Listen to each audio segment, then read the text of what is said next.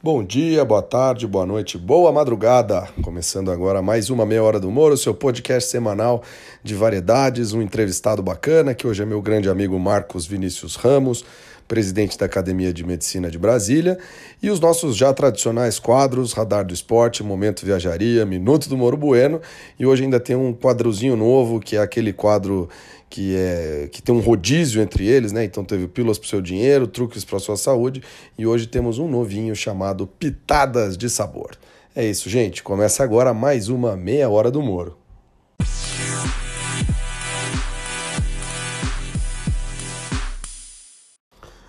Bom, começando o nosso episódio de número 11 da Meia Hora do Moro, neste final do mês de outubro. É, a primeira coisa que eu tenho que fazer é uma errata da semana passada. A série Modern Love não está no Netflix, mas está no Amazon Prime e vale super a pena. Episódios bem interessantes. Eles não têm conexão entre si, eu não falei isso tanto na semana passada. Eles basicamente são é, histórias que foram enviadas ao New York Times e foram gravadas. É realmente bem interessante, está recomendadíssima. A outra coisa que tinha aqui, o que eu tinha que contar hoje, é o que significava a expressão Zambi e Kale ni Enhe, que foi o tchau na semana passada lá no, gloriosa, no glorioso idioma Kibundo. Ela significa, a expressão significa que Deus lhe acompanhe. É uma expressão muito utilizada aí para se despedir na língua Kibundo e, e por isso que eu usei na semana passada, deixando esse gostinho de quero mais para esse novo episódio. É, gente, como eu disse na, na introdução, hoje o nosso quadro itinerante, eu falei rodízio na introdução, mas acho que itinerante é uma palavra melhor. Nosso quadro itinerante, que já foi o Pílulas para o Seu Dinheiro, já foi o Truques para a Saúde, que vão voltar, mas hoje a gente tem o Pitadas de Sabor. A ideia, a ideia do Pitadas de Sabor é um minutinho é, contando um pouquinho de dicas culinárias. Hoje eu falo com a minha querida amiga Mariana Silveira, lá do Capim Branco, em Campinas, Capim Branco que faz massas deliciosas.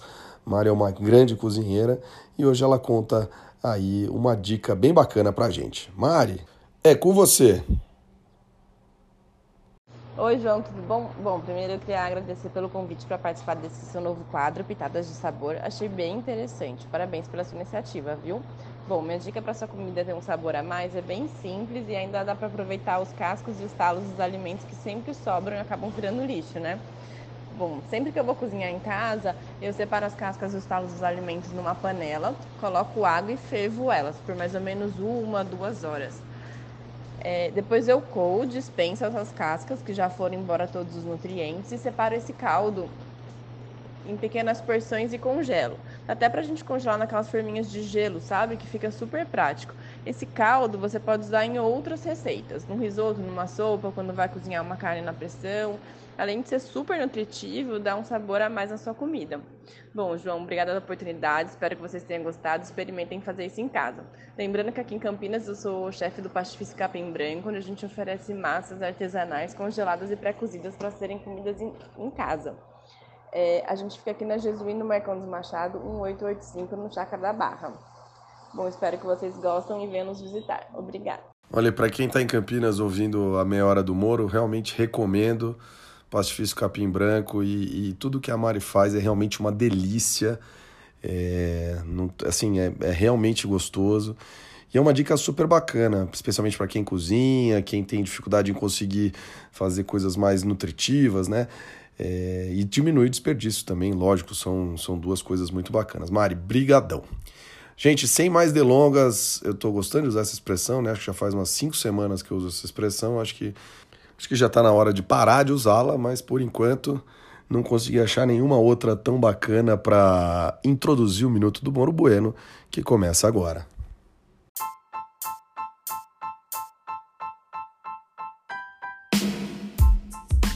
Olá, meus amigos do Minuto do Borboeiro, desta meia hora do Moro.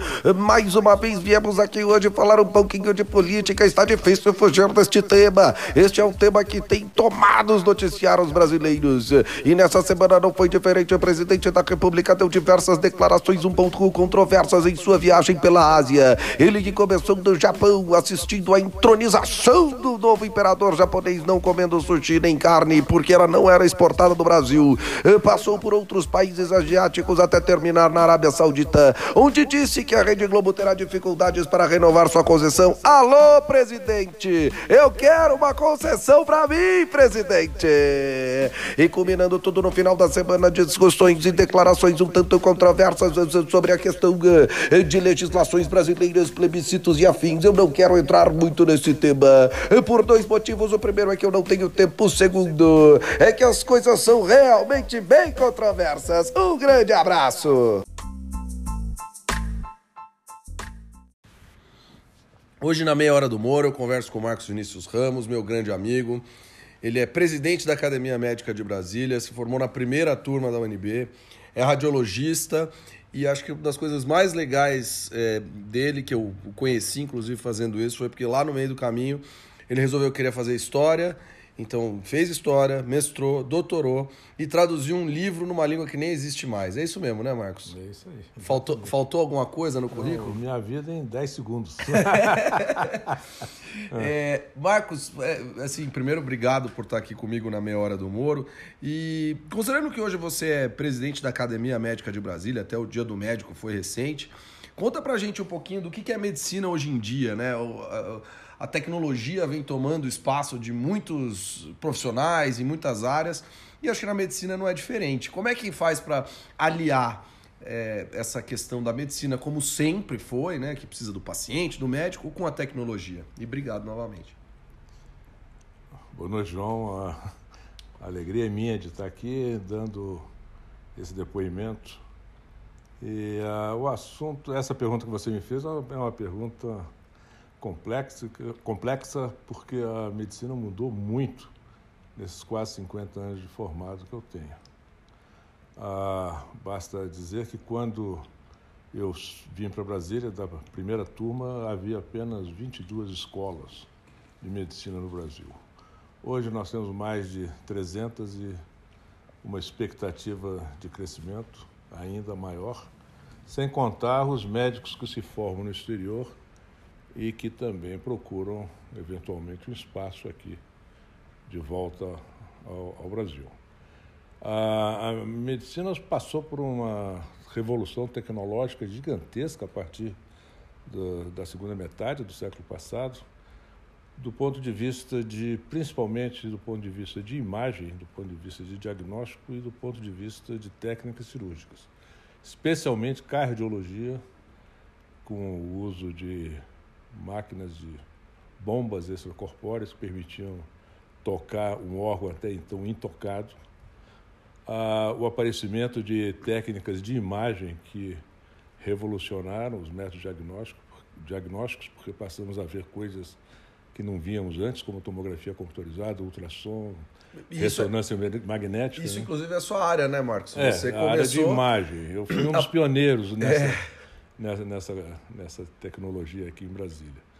E, e também na área de, vamos dizer assim, no, na imunologia, né, com a, permitindo transplantes e tratamentos contra doenças crônicas como câncer, aumentando a sobrevida e permitindo que as pessoas fossem mais longe. Por outro lado, a medicina desumanizou-se, o que é lamentável sobre todos os aspectos. A medicina sempre foi uma, uma atividade muito humana, uma proximidade do médico com o paciente sempre foi muito grande. O doutor era praticamente um membro da família. É verdade. E era daqueles que eram sempre convidados para os aniversários da, das crianças, para né, um almoço de domingo. E hoje em dia nós praticamente não só não sabemos mais quem é o nosso doutor, como não temos nem a possibilidade de escolhê-lo, porque nós ou somos atendidos por alguém que estiver de plantão ou por alguém que tem o plano de saúde que a gente pertence e num futuro muito próximo seremos atendidos por uma máquina com ah, que quem beleza. nós não vamos ter Tranquilo. nem chance de tratar por você ou por doutor ou pelo senhor, né? será uma máquina que vai conversar conosco. Sem volta, não tem jeito, vai eu ser a máquina que não, mesmo. Eu acho que sim, eu acho que a telemedicina está aí, é uma realidade precisa ser melhor estudada do ponto de, do aspecto não, não é o aspecto técnico que nos incomoda, é o aspecto ético dessa relação médico-paciente feita através de uma máquina. Pois é. Né? E isso é uma coisa muito ruim, que nos incomoda muito e que tem uma interferência muito grande do poder econômico. Existe o, o bionegócio que tem muito interessado nesse tipo de, de atividade, porque ah, eliminando a figura do médico, eliminando o, médico considerado como um intermediário, os lucros ah, são sempre são sempre multiplicados né, em detrimento da, do paciente e em detrimento da classe médica, que está se tornando cada vez mais uma, uma classe meio sem rumo, meio perdida, porque não tem mais aquela aquele não é mais um profissional liberal. O médico hoje é um funcionário. Entendi. É um empregado. Mas, mas vou fazer uma provocação, Marcos. Do, do ponto de vista da, da gente pensar na desumanização, igual você mencionou, de fato parece uma ideia muito ruim que eu não consiga, eu ou você ou qualquer pessoa não consiga chegar no médico e ter esse contato com ele. Mas e em comunidades muito afastadas, que nenhum médico quer ir, é, ou que não tem mesmo como receber? O Brasil mesmo tem né, inúmeros lugares desses. A telemedicina não pode ajudar bastante? Como é que a gente pode equilibrar isso? Eu, eu acho que sim, eu acho que a telemedicina pode e ajuda e vai ajudar bastante o problema só é o pelo menos o primeiro contato, o ato médico em si, aquela aquela interação entre o paciente e o médico deve ser feita sempre.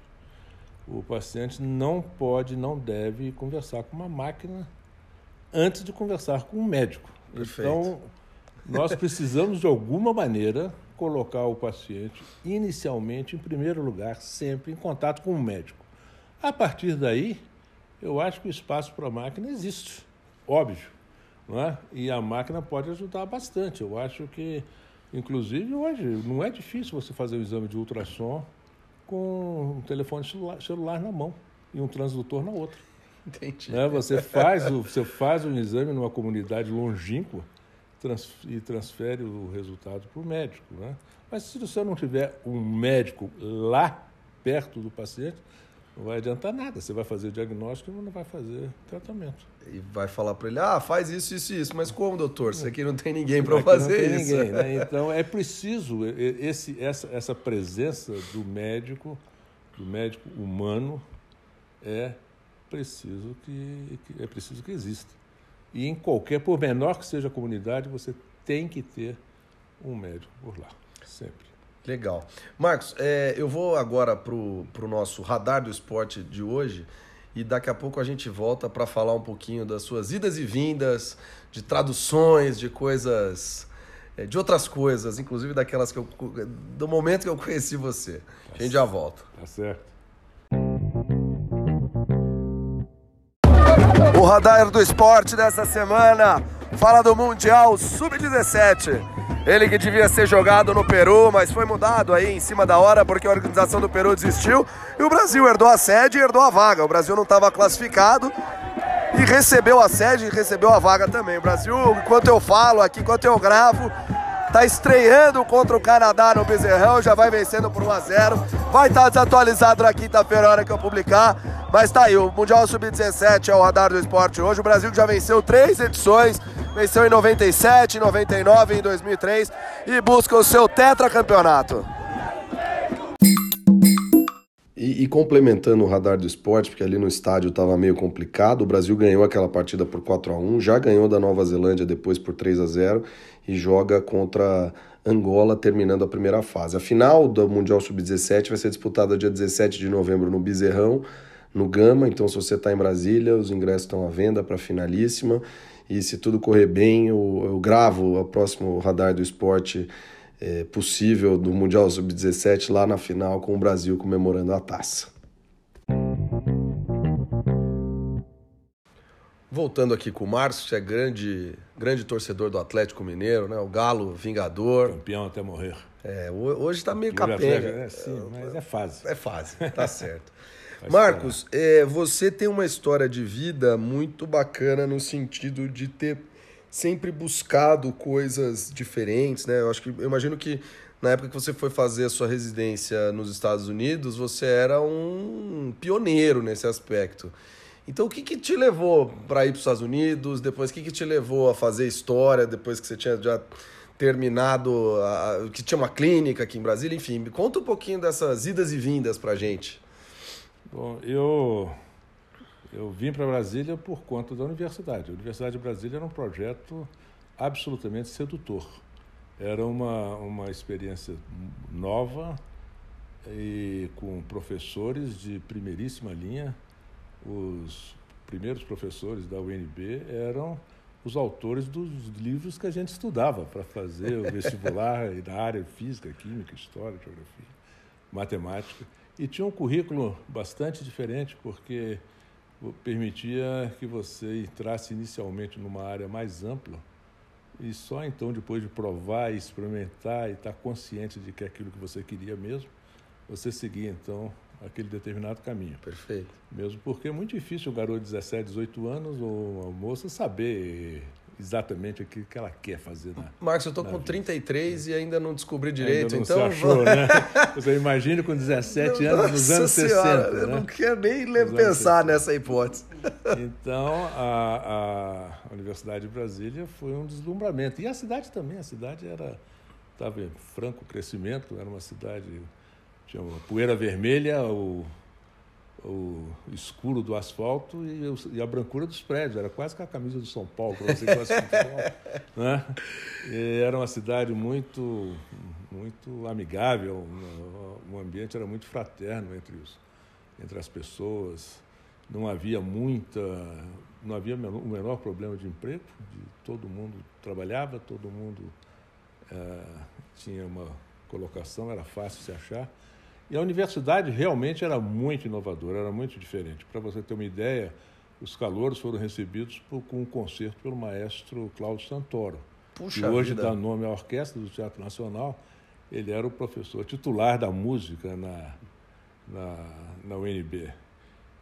Então, a, o nível era muito alto e quando o, o curso de medicina foi terminando, naquela época, meu professor dizia que ao norte de Brasília, o único hospital decente que eu ia encontrar seria em Miami, porque não havia mais nada para frente, para cima.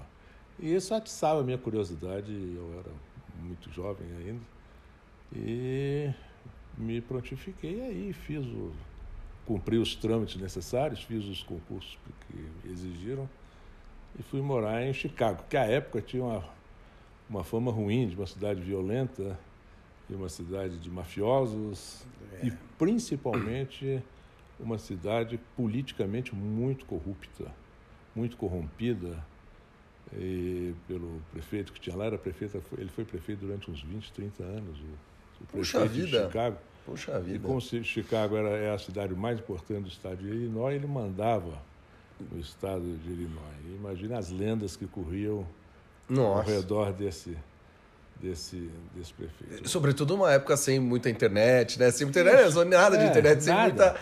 Era jornal nada. e vamos lá. É, e era também a guerra do Vietnã. Ah. Então havia uma agitação social muito grande no, no meio universitário americano, a juventude, e era uma época efervescente, né? Sem dúvida. Os anos, final dos anos 60, início dos anos 70, época da, da mini saia, da pílula, dos Beatles, do, né, da mini saia lá, da Woodstock. De tudo, é. De, muita, mas muita efervescência e a, e a, juventude muito assim, vamos dizer assim, destrambelhada, né?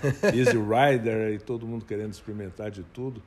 Então aquilo ali foi uma, uma vivência, eu passei lá mais de cinco anos, quase seis anos fazendo minha residência, mas que valeram por 10, 15, assim, em termos de vivência. Tanto que você gostou tanto que voltou para Brasília, mas depois você voltou para Chicago, Sim, né? É, eu, eu, nunca mais consegui cortar meus laços com os Estados Unidos, especialmente com Chicago, porque sou até hoje amigo desses dos meus colegas que trabalharam lá, que eram todos americanos. Eu ainda tenho um ou outro professor que sobrevive, que, com quem eu mantenho correspondência, visito, sou amigo dos filhos deles. E Chicago é uma cidade espetacular sob todos os sentidos. Né? Tem uma orquestra filarmônica sinfônica, aliás, a Sinfônica de Chicago é uma das melhores do mundo. Uma ópera lírica, um instituto de artes que é fascinante. É, então, Chicago é, realmente... É muito, é uma cidade que é um prazer muito grande, além de ser uma cidade muito bonita. Né? Maravilhosa. Só, só, faz um pouquinho de frio, Marcos, mas fora não, isso. Não é um pouquinho. não é um pouquinho. Faz muito frio, mas é uma questão de se acostumar, né? Eu acho que o frio é mais fácil você lidar com frio do que com calor. Entender? É verdade. É, o frio você vai colocando é, roupa, né? Isso. O calor uma hora não dá mais. Exato. Mas você voltou nessa última empreitada de Chicago, já deve fazer uns 30, 25, 30 anos, né? É, e, e, aí, é, enfim, continuou trabalhando aqui em Brasília como médico e tal, mas lá pelas tantas você resolveu fazer história. Que, assim, eu, eu acho que isso é super bacana para um monte de gente que, fala, que, que já acha que não tem, consegue fazer mais nada da vida, tal, etc, etc, etc. E você, assim, mudou muito o, o destino ao fazer história já com uma certa idade, né? Que, de onde veio isso? Como é que surgiu? João, você lá em Oxford, uma das expressões que eu ouvia muito era quebra de paradigmas. Né? então, de fato, isso aí foi uma quebra de paradigma. Sem dúvida, acho que é uma definição. No, no final dos anos 80, começo dos anos 90, eu voltei, já tinha filhos, dois filhos, eles tinham em torno de 9, 10 anos, e eu sabia que essa era uma idade ideal para eles serem expostos a um mundo diferente e principalmente para dominar a língua. Né? O inglês sempre foi uma língua muito importante para né? nossa cultura ocidental Sem e dúvida. eu queria que eles tivessem essa, essa experiência. Eu aproveitei também para fazer uma subespecialização, porque o, a Fundação Hospitalar, naquela época, estava entrando com muita vontade numa área, essa área de vascular, esses novos técnicos de imagem, radiologia intervencionista, tratamentos percutâneos e eu tinha o background para aproveitar isso. Então a Fundação Hospitalar também propiciou a minha ida para lá. E voltei e fui aqui em Brasília, eu fui o pioneiro nessa, nessas técnicas no hospital de base. Eu saí daqui antes era o hospital distrital, depois passou a ser o hospital de base. E trabalhei lá com isso até me aposentar na, na, na Fundação Hospitalar. E aí foi a hora que você resolveu. É, pouco antes de me aposentar, os meus filhos já estavam, já tinham passado pelo, pela universidade, já estavam na universidade. Um deles foi fazer, depois de formado, foi para o Japão fazer uma pós-graduação. E a outra, a Paula, casou-se e saiu de casa. E eu me lembro bem que eu fui me preparando para ir diminuindo o meu ritmo e eu já estava pensando seriamente em fazer história, porque história sempre foi minha paixão, vamos dizer assim, a medicina é, minha esposa, né? Mas história era minha amante, vamos dizer assim, uma, um aspecto colateral da, da, da, da, coisa. E eu voltei ao UNB. Foi uma, assim, uma coisa muito interessante. Eu voltei ao UNB trinta e poucos anos depois de ter me formado em medicina e me fizeram fazer novo vestibular.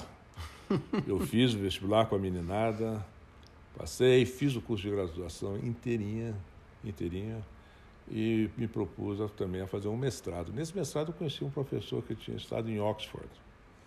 E a essa altura, sendo médico e preocupado com essas questões mais humanísticas da medicina, eu me interessei por história da religião. E Oxford sempre foi uma, um centro de, de ensino religioso. Né? As origens da, das universidades inglesas, pelo menos. Dos 40 colleges, Marcos, se a gente começar a numerar aqui, a gente acha pelo menos uns 20 com nome de alguma coisa. St. Anne, St. Né? John's, Christchurch, assim sucessivamente. É, é. Pois é. Então, ele me disse que se eu quisesse realmente fazer isso, ele poderia me orientar e, eventualmente, abrir o caminho para fazer um doutorado lá em Oxford. Agora, imagine você, eu já tinha passado anos em Chicago, tinha um bom conhecimento de inglês, e Oxford é um desafio ideal para mim, não é isso? e foi o que eu fiz. Os meus, meus filhos não precisavam mais de mim, e uh, eu não tinha o porquê continuar fazendo aquele o tipo de medicina que eu fazia, porque eu era o único em Brasília, praticamente, que fazia esse tipo de, de procedimentos. E eu não tinha horário, não tinha fim de semana, não tinha férias, não tinha nada, feriado. Era eu e eu. Eu estava disponível 24 horas por dia, 30 dias por mês. E aos poucos eu fui diminuindo isso, diminuindo, até que um dia, me lembro bem, saí de casa, estava um dia lindo, eu ia para o consultório e tinha um engarrafamento na minha frente, pequeno, mas era um engarrafamento. Eu falei, quer saber uma coisa? Eu fiz o retorno e avisei que eu não ia mais, que cancelassem meus, meus compromissos, minhas consultas, porque eu estava encerrando a minha carreira ali. Foi uma confusão, um mal-estar geral, mas eu terminei assim, de soco. Cortei e pronto. Não, não voltei mais à medicina e fui-me embora para. E aí, ainda bem que você foi é, para Oxford, porque nós Oxford. nos conhecemos. Nos conhecemos, uma, foi uma, uma experiência muito, muito bonita em Oxford. A Oxford é realmente um espetáculo de universidade. Né? Eu acho que foi um, um ano muito bem aproveitado e especialmente para mim, porque eu me, eu me dediquei a traduzir um manuscrito manuscrito, só existe um exemplar desse manuscrito que, estava, tá que estava lá no, na Biblioteca Britânica. Só que o manuscrito era escrito em siríaco. Isso! siríaco é uma variante, é um dialeto do aramaico. E, e por incrível que pareça, era uma língua muito falada à época, à época do Cristo. Né? Gente, ouviram aí? A época de Cristo. Marcos é. traduziu um livro da época de Cristo. Quantas pessoas falam o idioma hoje? Falam, sabem escrever o idioma no mundo hoje? Hoje, esse idioma, vamos dizer assim, eu acho que não é nem mais falado. Né? É, não, isso sim. É, ele, é, o, o, idioma persiste nos livros, persiste algumas cerimônias litúrgicas, não é? Mas ah, é, o interessante é que a, a igreja o cristianismo se difundiu em siríaco, porque era a língua franca do Oriente Médio à época. A época, mas hoje época. é você, o seu professor eu e mais um cara. Ah, só vocês eu dois? Eu e o professor. Beleza, né? beleza. Somos os dois a, a, a, a, falar, vamos dizer assim, ou ter algum conhecimento dessa língua. Maravilha. Marcos, ó, depois dessa, dessa chamada aí do siríaco, eu vou aqui para o Momento Viajaria e daqui a pouco a gente volta para encerrar nosso papo.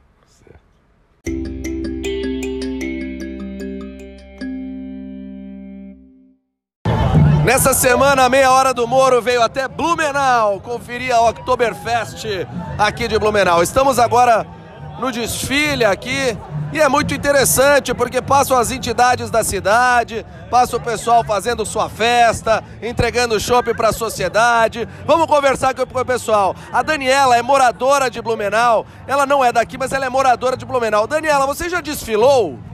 Já desfilei. E como é que é isso? É legal desfilar? É bacana? Ó, tá vindo lá o Freudenwagen.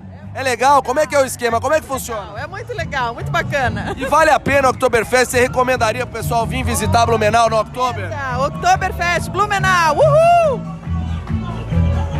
Olha lá, Freudenwagen.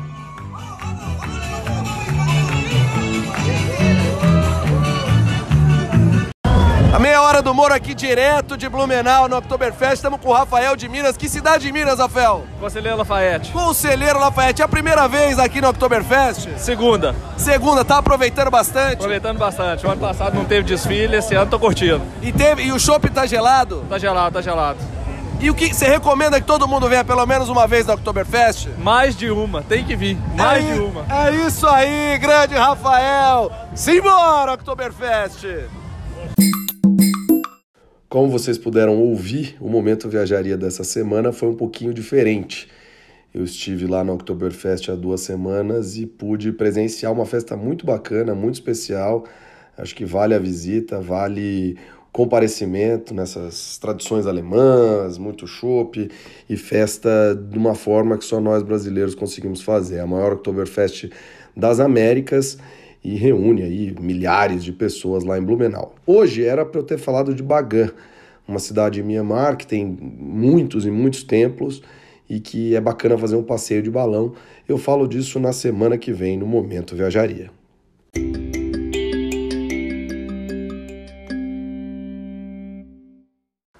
Voltando aqui depois do nosso momento viajaria, Marcos, é, sobre o, a, sua, a sua tese de doutorado, né, sua defesa, você editou um livro, né? Você editou a, a tal tradução, tá aí para quem quiser ler, não é?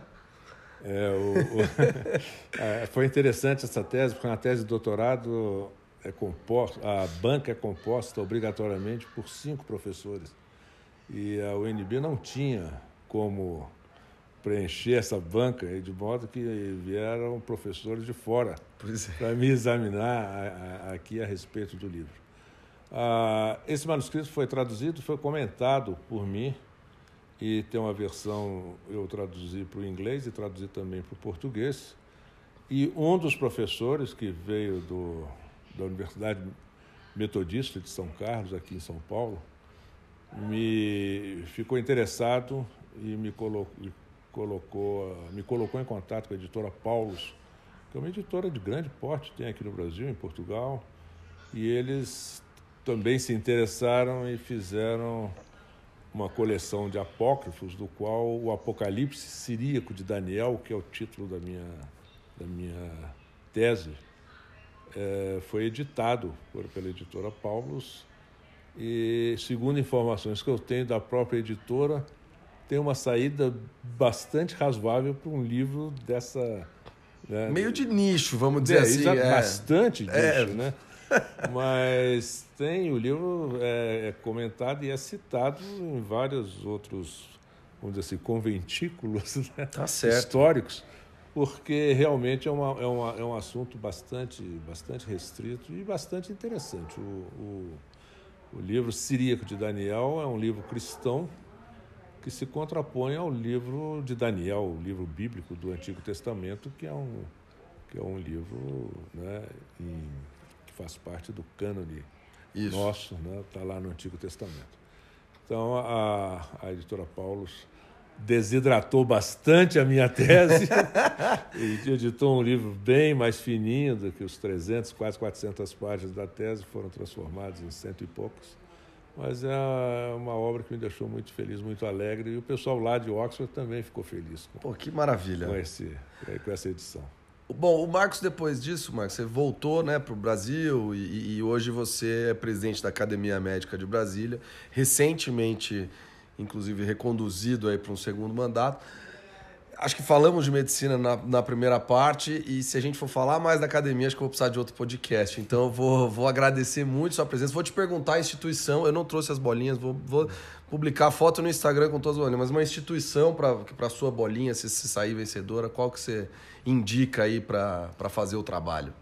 Olha, João, a, nós médicos gostamos de dizer que uma vez médico, sempre médico. E mesmo que eu seja um historiador eu ainda sou um médico com muito orgulho. Eu gosto da medicina.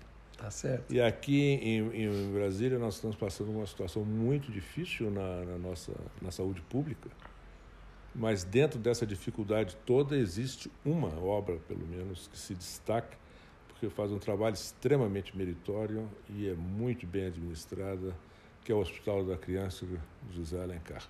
Perfeito. Então, é para essa instituição que eu gostaria que você Beleza. levasse essa bolinha. Combinado. Marcos, quero agradecer de verdade a, a possibilidade de conversar com você. Você sabe que você é um cara que eu admiro muito, de verdade. É, e brigadão, brigadão mesmo. Foi, foi um prazer. Que agradeço eu, João. Até a próxima, né? Até a próxima. Temos é, muito tá. que conversar. Temos muito que conversar. Brigadão. Tá grande abraço.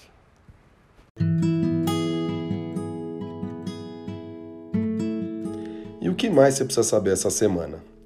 Olha, eu acho que a primeira coisa que você tem que saber, você que está ouvindo a Meia Hora do Moro nesse 11 episódio, é que os episódios da Meia Hora do Moro já foram ouvidos mais de mil vezes. Então eu quero muito agradecer todo esse apoio que você, meu amigo, minha amiga, pessoa que não me conhece, que está ouvindo, que está aproveitando a Meia Hora do Moro, está me dando.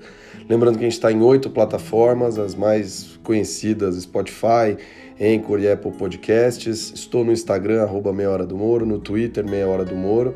Estou tentando elaborar a página do Facebook e para comemorar essas mil vezes que a meia hora do Moro foi tocada.